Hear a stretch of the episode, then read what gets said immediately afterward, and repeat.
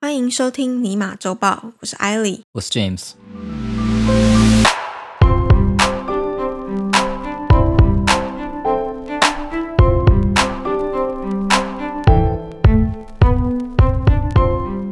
你小时候也是属于那一种功课很好的那一型，对不对？算是吧，就功课很好，成绩很优秀，在班上都是前几名的那一，应该说前段班的。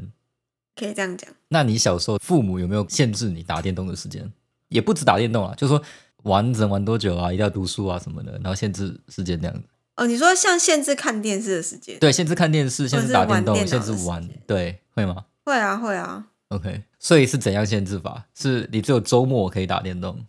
还是、哦，我记得长越大限制就越多。小时候可能吃饭的时候还可以看电视，可以看卡通，一天可以看一个小时这样。嗯然后好像到什么国三还是国二之类的，就也不能看电视，然后也不能玩电脑。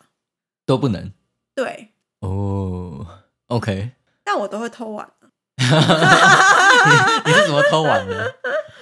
就譬如说家里没人的时候，诶， 你就嗯可以稍稍玩一下。所以不管限制多严格，就你真的想玩的时候是挡不住的嘛，对不对？对，但我我好像不是那种很喜欢打电动到不行的。所以你那个《三国志·孔明传》到底是破了没？ 好玩呢？那偷打的时候有破？哎、对耶，我其实蛮喜欢玩游戏的，对啊，我也这样觉得、啊。不然就不会偷玩了哈。对啊，应该说我喜欢玩游戏，可是我好像不是会主动去找有什么游戏要玩，嗯嗯，通常就是啊你看到你觉得好玩的，因你就缘会际记得会知道这个游戏，然后想说玩一下，但是一旦开始玩了，我就要玩到 底。对，我知道，我看得出来，你就那种追剧会一次把东西追完的那一型。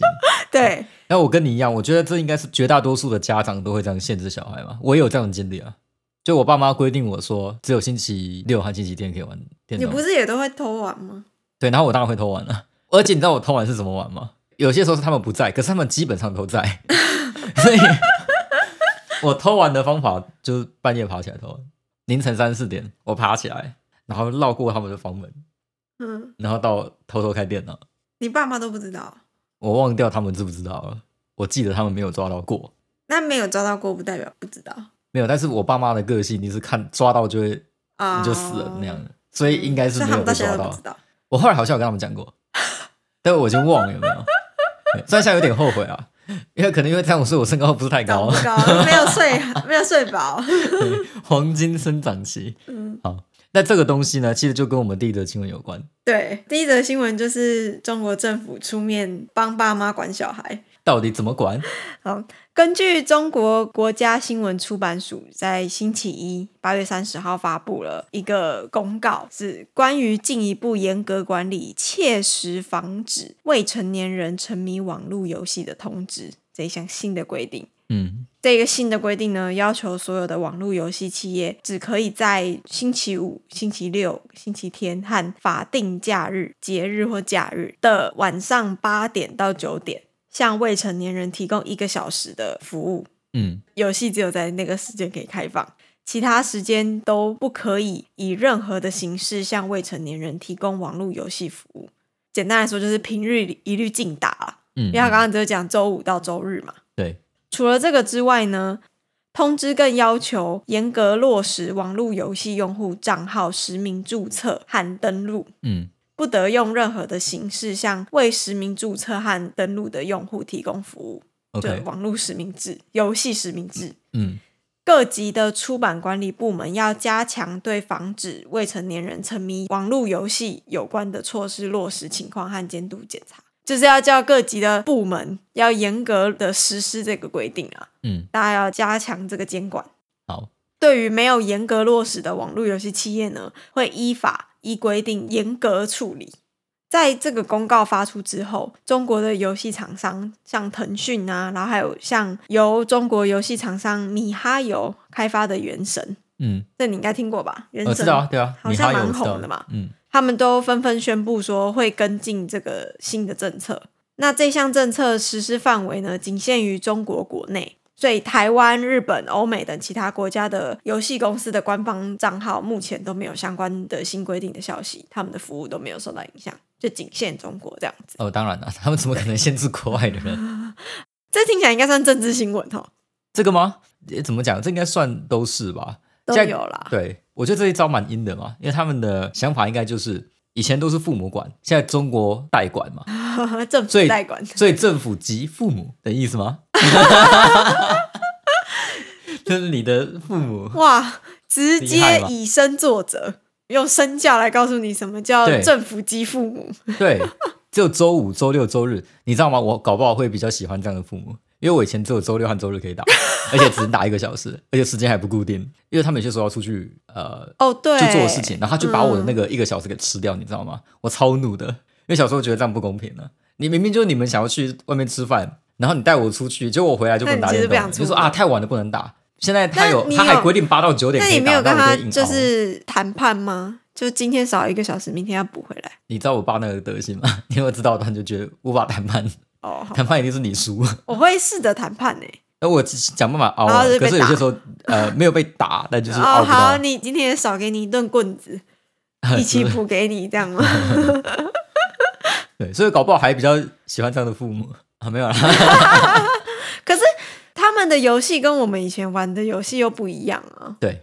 他其们实差现蛮多在的是手游欸没？嗯，那我觉得这件事情当然就影响很大嘛，因为你刚才说中国的游戏厂商像腾讯啊嗯或米哈游， ，OK，腾讯很有名，现在很红的是《王者荣耀》嘛？呃，它一堆，哦，腾讯超多，他好像是打腾讯它有入股就 Riot，Riot 就是做那个叫什么 League 呃 LOL 对对对的那一间，他们入他们是最大股权的嗯拥有者吧。嗯哼然后还有另外一个是，我不知道你知不知道，这个是欧洲的一个游戏，呃，皇室战争，就 Royal 知道 Barrel，呃，对我什么玩过，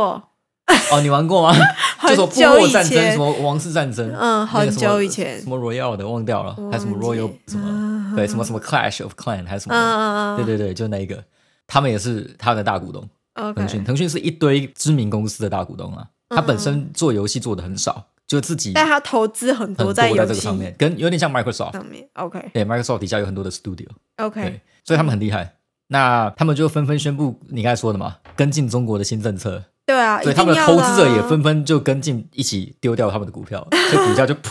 纷纷跟进了他政策，选择退出中国市哎，场。没，错， 就哦完了，对不对？对。其实我那时候看到这个新闻，我觉得蛮扯的，而且他还说是新规定，所以我就去查了一下，嗯发现哦，真的是有旧规定才有新规定，没错。对，它的旧规定没有这么严格，对，他在二零一九年的时候，这个中国国家新闻出版署，他就已经有发表这个类似的规定了，就是什么防止未成年人沉迷网络游戏的通知。嗯，那他那个时候是规定说，每天晚上的十点到隔天早上的八点，这些网络游戏企业是不能够向未成年人提供游戏服务的。嗯然后未成年人在法定的假日或法定的节日，他每每天玩这个网络游戏的时间累计不得超过三个小时，其他的时间是每天不可以超过一点五个小时。嗯嗯，我看到蛮这严格个，的我就已经对嗯觉得有点哈什么。对，这是刚刚讲二零一九年嘛，然后他在二零二零年四月的时候又有一个新的规定，可是他这次的规定是禁止中国居民尝试跟外国人玩或是交流国际网络游戏，就是这些游戏公司它不能够提供全球同一个伺服器啊。对啊，必中须要国伺服器要跟国外伺服器分要切开了嗯对，然后也不可以提供多国玩家线上聊天的功能，就是中国人只能跟中国人玩。嗯，接着就是强调实名制，对，这个时候我就觉得很奇怪，那在中国的外国人他们就没有办法玩中国游戏耶，呃，因为他强调实名制啊。那这些外国人他们如，如果有身份的话，那可以吧？所以他就必须要有一个中国的，譬如说手机号码，然后或者是一个中国的 ID 之类的，就叫什 么佛瑞德，佛瑞德城。信佛明瑞德 然后城的话就就听起来像不是佛瑞德 Chan 啊，佛瑞德 Chan 他听起来像中国人。啊，你也哪里像中国人？ 对，除了实名制之外，他还就是有一些关键字的，他们叫关键字屏蔽嘛，呃，对，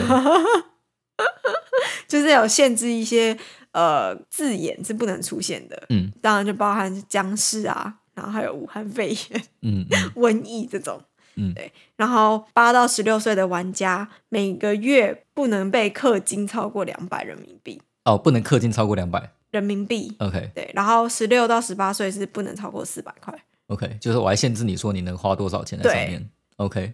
感觉是在整游戏厂商、啊，我觉得游游戏戏机业好者辛苦哦，非常辛苦。这个人他就要花钱买，假设买补充包，对，就超到两百块或四百块的时候，系统还要帮他提示说：“哎、你这个月已经达到这个消费金额了。”你不是能它够的再补继充续包消会费下出现去有几种版本，一个叫好小孩补充 包，两百块；好青年补充包四百嘛，所以十二岁到十六岁，他就不你就能够只有一个点好小孩青补充年，包，你就没有好青年，你就看不到好青年，你只看好小孩。那他就要做不同界面呢、呃，不用到真的完全不同了，哦、对不能但是点啊你，可以出现好青对，年，你就但灰不能掉啊了按 grey out，对， 对你还只是好小孩 哦，你还安全时候提醒你，你只是好小孩可是呢，我觉得这样游戏很难经营诶、因为很多手机游戏都有什么每日登录或者是什么限时任务，那个东西其实都是一定会因为情况和法规而改嘛。现在之后应该就会变成是每周日或周末每周日任任务务。嘛，对，每周六任务或星期任务嘛，星期任务一定要解，然后一定会让你在一个小时之内可以解完嘛。可是它这个政策是针对未成年人啊，对啊，那其他成年人不会觉得这个游戏很无聊吗？没有那就两个版本呢、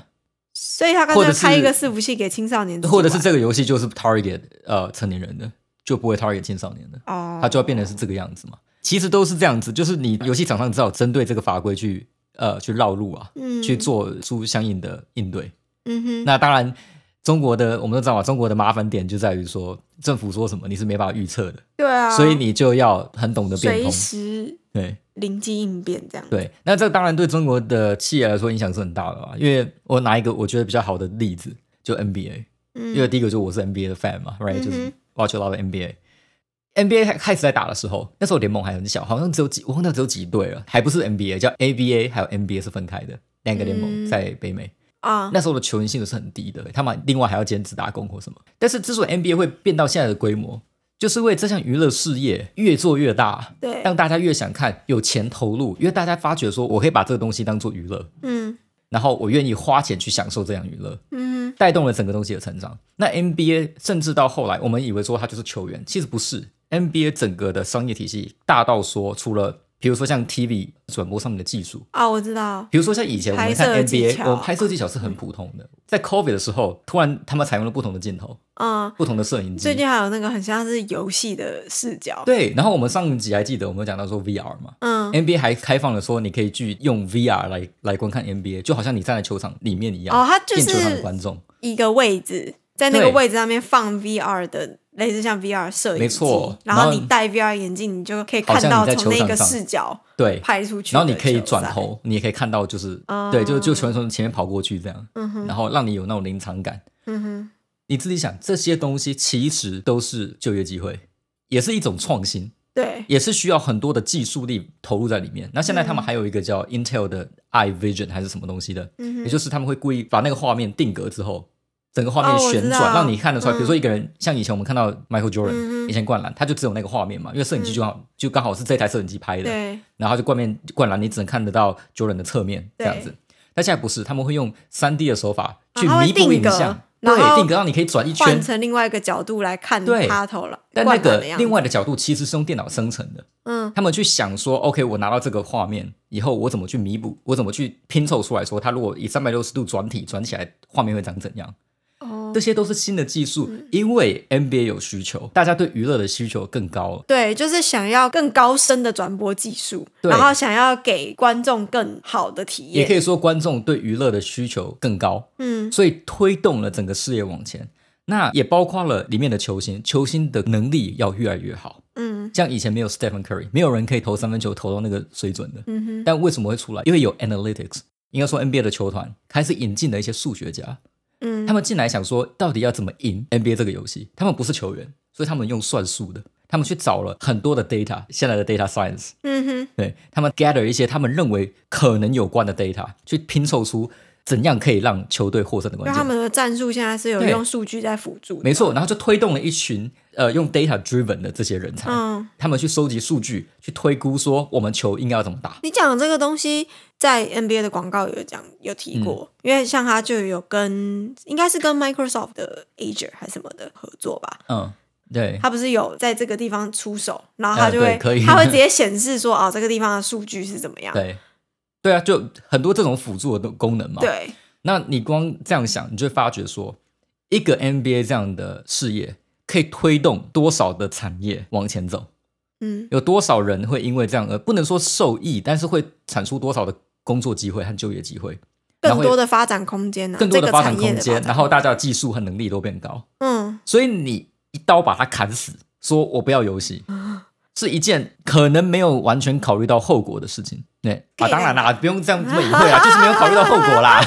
他就是不爽， 好吗？对，因为我记得中国的手机游戏是嗯非常庞大的一个收入，对我还另外还要我本来想要推崇这件事情，就是中国至少在手游方面应该是领先全球不少的。嗯，因为他他们的有商这个人市场啊，除了这个市场以外，他们的商人很懂变通，因为他们内部的应该说在中国内部国内嗯的哼，战争是很激烈的，在这块领域上面，所以大家都要赢，他们需要想办法抢到那最后一点点大家的注意力，就对游戏玩家的注意力，嗯哼，所以他们招式千奇百怪，什么都有。你看到很多新的一些呃转蛋系统也好，就是新的手游会出现的一些什么拼图啊、碎片制啊，很多的 in game currency，很多的不同的交易的单位货币，嗯，那些都是从中国来的。哦，对，因为中国他们啊因为日他们本一会嗯开始的时候没有做那么详尽，你知道吗？日本一开始做的都是比较大范围，像一些比较旧的游戏，像 FGO 啊或什么，嗯哼，他们都没有把一个游戏切割成那么细。嗯，是中国开始出现就很多东西会来让 hook，他们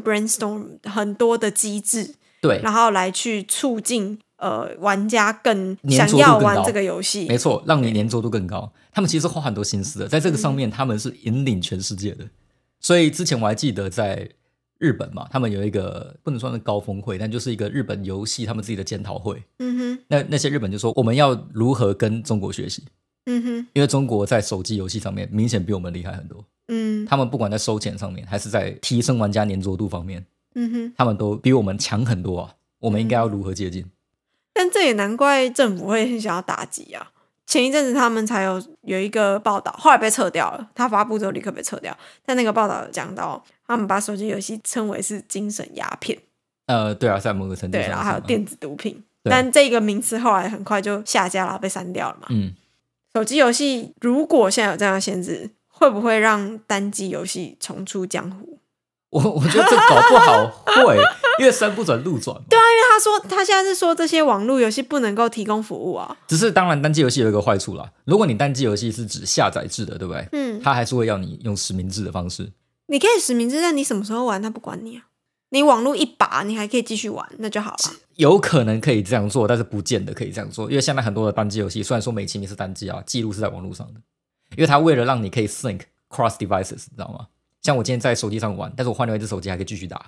那记录档是连通的嘛？也就是我需要做一个测试，是我要先哦跟背后的伺服器验证，那你不要联通就再拿回资料好了，就像以前你在玩什么《轩辕剑》哦。对，有可能会之类的回到这样的 做法，可对啊是这样的做法当然有它也有它的坏处，就是这个开始就讲求到说他要怎么去做防考和一些东西啊，就是回到回到之前的倒退十年前、二十年前的事情，因为你还记得吗？以前小时候我们玩游戏，然后放光碟片的，对，它有一个防考密码，嗯，对，你还有验证码，你知道，翻开那个，对啊。所以以前都是这样子嘛，因为你很难防考，然后以前夜市道还还会，卖盗版的游戏光碟，对，因为很好做，对，你买过哈？就因为那个时候很好做，就拷盗版的片嘛，所以他们也有可能这种仿考的技术又会就是因为防考技术非常难，完整的防考哦太困难了，所以大家才会希望用现在的网络制嘛。呃，当然这不完全是原因啦，但是我是说，就是以前那个方法是比较困难做的。 OK，对，而且你要印光碟也是一笔支出。它变成所以一个一次性，就一次性消费啊。对，所以其实我不确定他们的呃游戏市场会长怎样，蛮不确定的，或者是 VPN 又更盛行。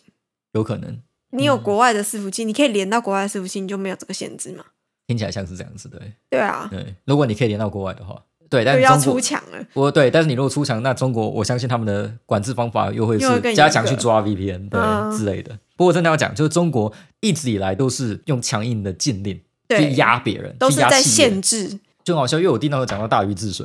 然后我就想到说， 对啊，没错啊，不是在讲不是在讲说他三过家门而不入这件 事情，而是在讲说大禹那时候在治这条洪水，然后大家不是都很推崇中国文化嘛，所以我们来讲大禹嗯嘛。大禹那时候就知道说用堵的是不行的，哦，他用疏通的，他用疏，通的，嗯，对他想强调围棋啊、象棋啊这种，他们认为这个运动比较具有文化意义。对，所以应该去做这些事 情嘛。有可能，但是你如果想要推崇他们的好，你可以不用这个方式。比如说，如果企业愿意赞助围棋和象棋，你在税上面可以减免，嗯，这种方式让或企者业是去哦鼓推励崇。他们开发跟这个有关的游戏啊，它也不可以一定是要传统对，的象棋重或点是就围在于棋。说，你应该要增加这个东西的吸引力，而非堵死另外一条路，让大家只能选这 个，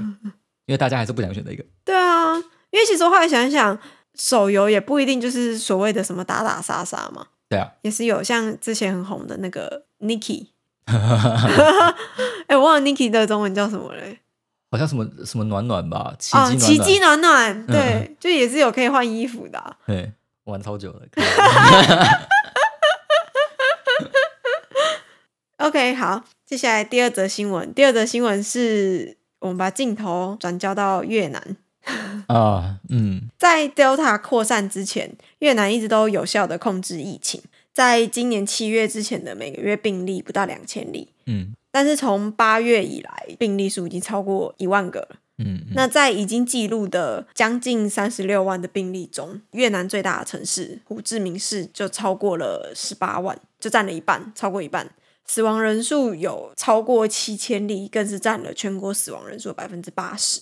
由于病例大多集中在胡志明市与周边的工业区，就是城市跟它的近郊工业区嘛，所以越南政府在七月初的时候就针对胡志明市实施了行动限制，更因为持续增加的病例数，在上个星期宣布了最严厉的限制措施，直接禁止人们离开家园，也不能出门采买食物。所以像日常用品啊，包含像是米啊、鱼肉、蔬菜等等，就是这种粮食，一切都是由军队来运送。那工厂它必须要符合防疫规定才能营运，所以除了提供交通服务可以直接在住家跟工厂来往接送之外呢，中间的用餐或是休息时间也必须要待在工作区域内，不得任意外出或是移动。如果你没有办法遵守这样的规范，就必须要暂时停业。嗯为了要提供这样子的，就是接送服务跟可以安置员工在这这样的区域内，他就需要付出庞大的资源嘛。像 Intel，它就花费了大概六百万美元为员工提供交通服务。那一般的中小企业，它根本就没有办法负担这样子的支出，嗯所以他们就没有办法开业。也因为这样子的关系，出现了很多工厂停工或者是供应链中断的现象，其中冲击最大的是纺织跟咖啡的生产。嗯哼，越南是全球第四大的纺织出口国，最大出口的目的地是美国。美国有一些大品牌，大部分的商品都来自越南，像是 Gap 嗯或者是 Lululemon，嗯它各有大概三分之一的产量是来自来自越南。Nike 有百分之五十一的鞋类和百分之三十的服饰都是来自越南。那其他像是 Urban Outfitters 或者是 Abercrombie 就 A&F，、嗯他们也都表示说，他们其实有库存量不足的问题。 ，OK，那刚刚有讲到纺织跟咖啡嘛， 讲到重点了。另外呢，越南是世界第二大咖啡豆的供应国，更是一款罗布斯塔咖啡豆主要的生产国。那这个咖啡豆它的味道比较苦，主要是用在即溶咖啡或者是意式浓缩的配方。